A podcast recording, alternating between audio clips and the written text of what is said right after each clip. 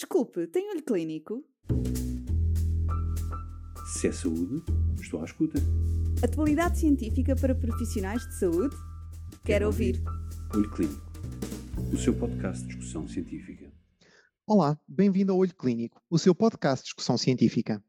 Hoje temos mais um episódio em que o protagonista é o cancro do pulmão, nomeadamente o acompanhamento contínuo do doente com cancro do pulmão nos dias que correm, tendo em consideração as mudanças que ocorrem no seu diagnóstico, prognóstico e tratamento.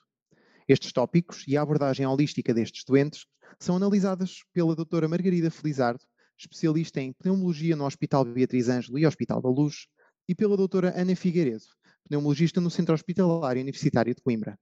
Junte-se a nós para enriquecer o seu conhecimento. Olá a todos, o meu nome é Ana Figueiredo, sou pneumologista no Centro Hospitalar Universitário de Coimbra Estou aqui com a doutora Margarida Felizardo, também pneumologista no Hospital Beatriz Ângelo e no Hospital da Luz, em Lisboa, para vos falarmos sobre o acompanhamento do doente com cancro do pulmão no século XXI. E muito mudou no diagnóstico, estadiamento e tratamento do cancro do pulmão. Nos últimos 50 anos, passámos de não ter nada para oferecer aos doentes com estadios avançados, a não ser a melhor terapêutica de suporte e uma sobrevivência mediana de 2 a 4 meses, para ter à nossa disposição uma imensa variedade de tratamentos, desde a cirurgia, radioterapia, quimioterapia e terapêuticas-alvo, até à mais recente imunoterapia, que de certeza todos já ouviram falar.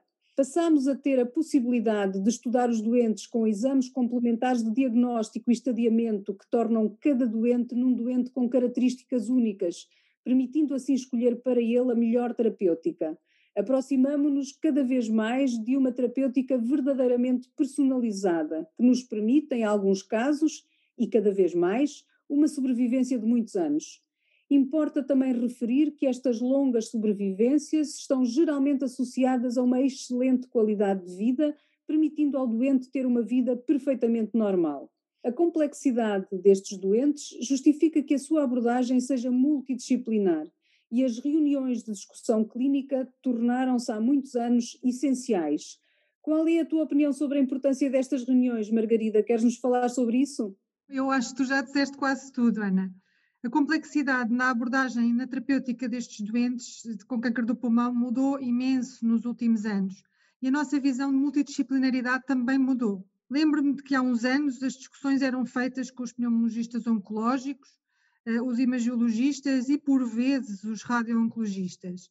Atualmente, esta dinâmica está completamente ultrapassada e muitas são as peças fundamentais que fazem parte do puzzle da reunião multidisciplinar. Estas reuniões são completamente fundamentais, idealmente devem ter uma frequência semanal e devem ser compostas pelo clínico, quer o pneumologista, quer o oncologista, ou ambos, o broncologista, o cirurgião torácico, o radio-oncologista, o anatomopatologista o imagiologista e o paliativista, além do colega da medicina molecular.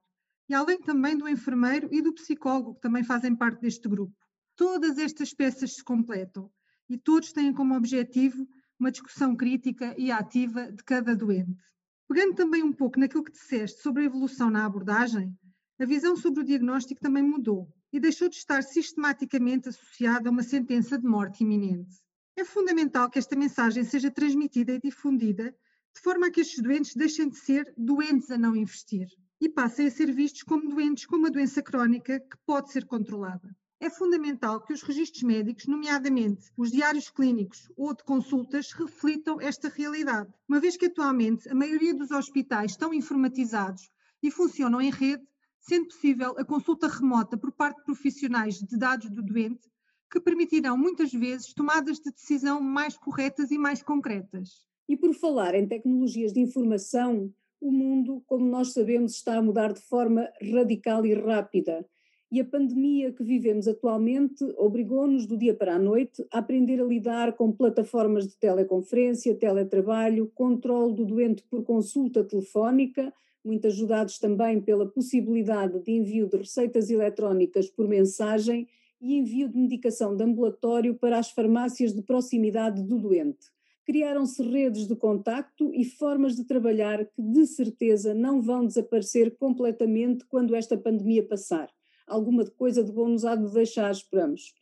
Mas a verdade é que uma coisa se mantém constante: o doente com cancro do pulmão tem sempre que ter o seu médico de referência, a que recorre e que deverá fazer a ligação com toda a equipa multidisciplinar de que a Margarida já falou e que pode e deve acompanhar o doente. Nem todos os doentes terão um percurso longo e com excelente qualidade de vida, e mesmo estes terão muito provavelmente, mesmo que de forma pontual, necessidade de várias modalidades de tratamento, apoio psicológico, apoio da equipa de cuidados paliativos, cuidados de enfermagem, apoio domiciliário. Se todos estes apoios forem bem coordenados, pouparemos ao doente deslocações e sofrimentos desnecessários. Isto é efetivamente a realidade que temos agora e também não nos podemos, neste ponto, deixar de falar dos cuidadores informais. Atualmente as famílias já não contam com um elemento que fica em casa e cuja função é tratar da casa, dos filhos e dos doentes. A nossa sociedade evoluiu tanto e evoluiu para uma realidade em que todos os elementos do agregado familiar habitualmente trabalham. Sim, porque estudar também é um trabalho. E quando existe uma pessoa que necessita de cuidados a tempo inteiro, a solução, na maior parte das vezes, passa por deslocar essa pessoa para uma instituição.